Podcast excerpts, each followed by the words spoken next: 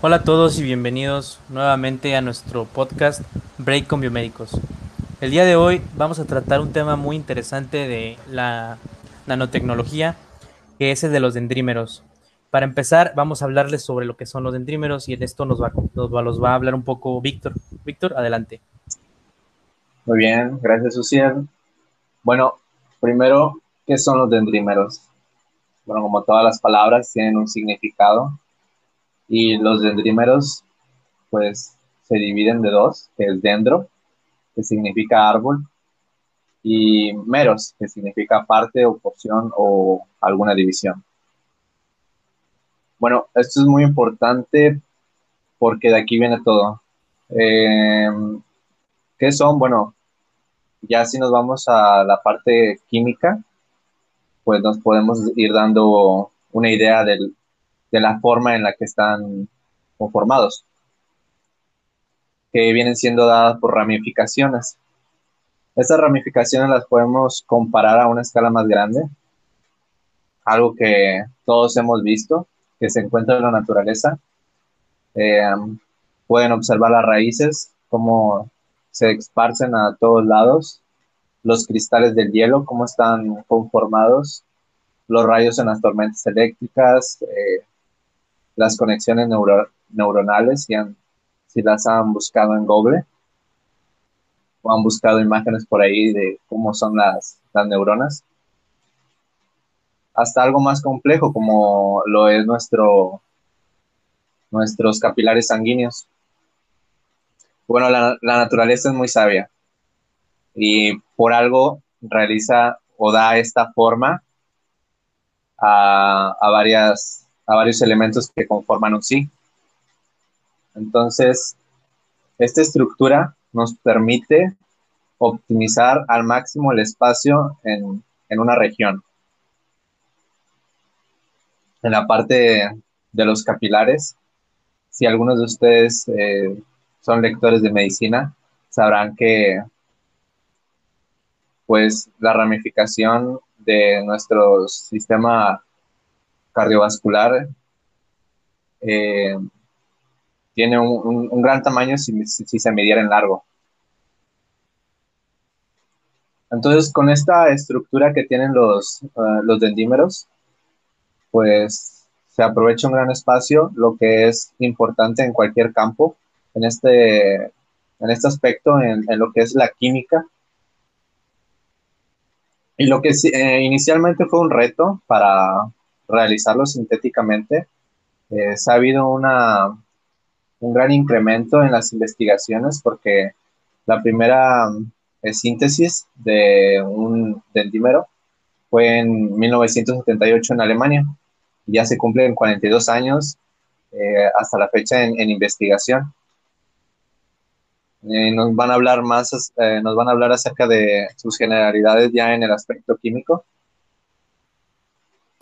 Qué bien que lo, como lo comentas, Víctor, son, son estructuras bastante interesantes que pues debemos recordar que estas, estas estructuras poliméricas tienen eh, características muy interesantes, como por ejemplo que son polivalentes. Esto quiere decir que la capa exterior de cada, de cada dendrímero puede manipular o contener varios grupos reactivos, se pueden adherir a ellos varios grupos. También tienen una característica que es la carga flexible y propiedades de solubilidad que permite que se disuelvan en algún, algún medio. También tienen eh, uniones flexibles para, los, para varios grupos. Ahora que dices eh, eso, Uciel, es muy importante.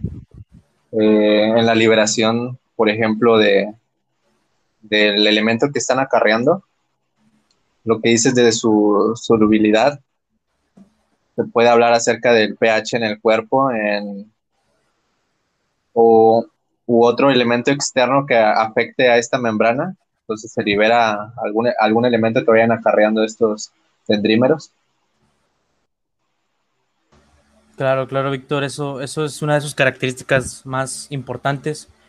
También debemos recordar que este, estos dendrímeros tienen baja toxicidad y baja inmunogenicidad, para poder ser utilizados dentro del organismo y que no causen daños a, aledaños a, las, a los demás organismos que en eso se encuentran.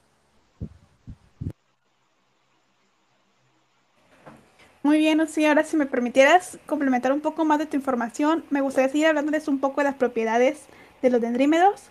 Y bueno, los dendrímedos pueden manipularse mediante reactivos de protección, y de esta manera los dendrímedos se pueden manipular fácilmente para producir una nueva gama de propiedades funcionales. Y esto puede incluir su polivalencia, la cual se refiere a la forma en la que la capa exterior de cada dendrímedo se puede manipular para que contenga numerosos grupos reactivos y a su vez cada uno de estos reactivos tienen la propiedad de interactuar con una entidad objetiva y pueden resultar en interacciones polivalentes. Eh, hace un momento usted mencionaba sus propiedades de solubilidad y su carga flexible. Bueno, en este caso se refiere a que el uso del grupo de protección apropiado en el exterior del dendrímero y la carga y la solubilidad de los dendrímeros se pueden manipular fácilmente. Por otra parte, las propiedades de unión flexible eh, hacen que el uso de los grupos de protección apropiados en el exterior del dendrímero se puedan diseñar para que exhiban una fuerte afinidad para objetivos específicos. También existe la, propiedad de transferencia, que bueno, esto es muy importante porque los dendrímeros pueden atravesar los límites celulares y transportar material genético al interior de la célula. Creo que por ahí mis compañeros les podrían hablar un poco más a profundidad de esto. Sí, bueno, este, gracias Katia por esa información. pero a mí me gustaría hablar un poco de las aplicaciones. Este, hay distintas aplicaciones que pueden ser utilizados los dendrímeros pero hay uno en específico que me llamó mucho la atención, que viene siendo el transporte de los fármacos, que esta es realizada con el fin de aumentar la biodisponibilidad y la fracción de activa de los mismos. ¿Qué quiere decir esto? Que causa la liberación controlada de fármacos con el fin de prolongar y o disminuir, eh, distribuir, perdón, mejor, la, lo, mejor su efecto a lo largo del tiempo. Básicamente el proceso es que los dendrímeros eh, se adhieren a, las, o más bien las moléculas de los fármacos se adhieren a los dendrímeros, transportándolos y, como lo mencioné anteriormente, distribuir mejor su efecto a lo largo del tiempo. Y esto son, es uno de los puntos de, algunos cuantos que podemos este, encontrar, que a mí en lo personal me llamó mucho la atención.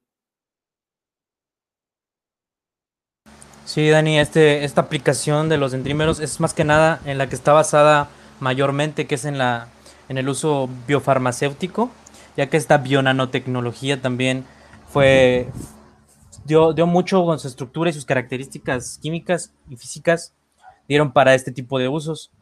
Este también, aparte del transporte de fármacos que mencionaba Daniel, también se puede utilizar uno que es bastante novedoso, que es la terapia genética. Este, estos para, para manipular el ADN y el ARN eh, plásmidos al interior de múltiples células. Como lo mencionábamos, eh, la carga que tienen estos endrímeros facilita esto, que se puedan, como decía Daniel también, añadir los grupos ADN o ARN y formar así complejos ADN o ARN de endrímeros, que estos se transportan alrededor de la adentro de la célula y puedan eh, manipular así su, su material genético otros efectos que podemos encontrar también es eh, vectorización de, fármacos. Eh, se pueden utilizar como antivirales, como antibacterianos, antitumorales y desnaturalizantes de proteínas. Esto para, para poder ser utilizados en, fármacos como es su, uso principal. Y otro también importante es el, uso de, la, de, los, de los dendrímeros en la iontoferesis, que si, si sabe alguna, alguna persona del público que la iontoféresis es la, eh, la, aplicación de algún fármaco mediante la, la, transdérmico del paciente, o sea que por medio de un de una incisión se le puede aplicar con choques eléctricos y, gracias a las propiedades y características de estos dendrímeros se pueden, eh, pueden pasar por esos medios y así ser utilizados de la manera más, más amplia. Así es, este Uciel, este, bueno, y pues básicamente eh, la función de estos dendrímeros es el transporte que, nos puede facilitar o que puede comunicar con algunas otras moléculas para poder realizar esta tarea. Y pues bueno, me da gusto compartir esta información con ustedes y que otra persona también pueda eh, gozar de esta información.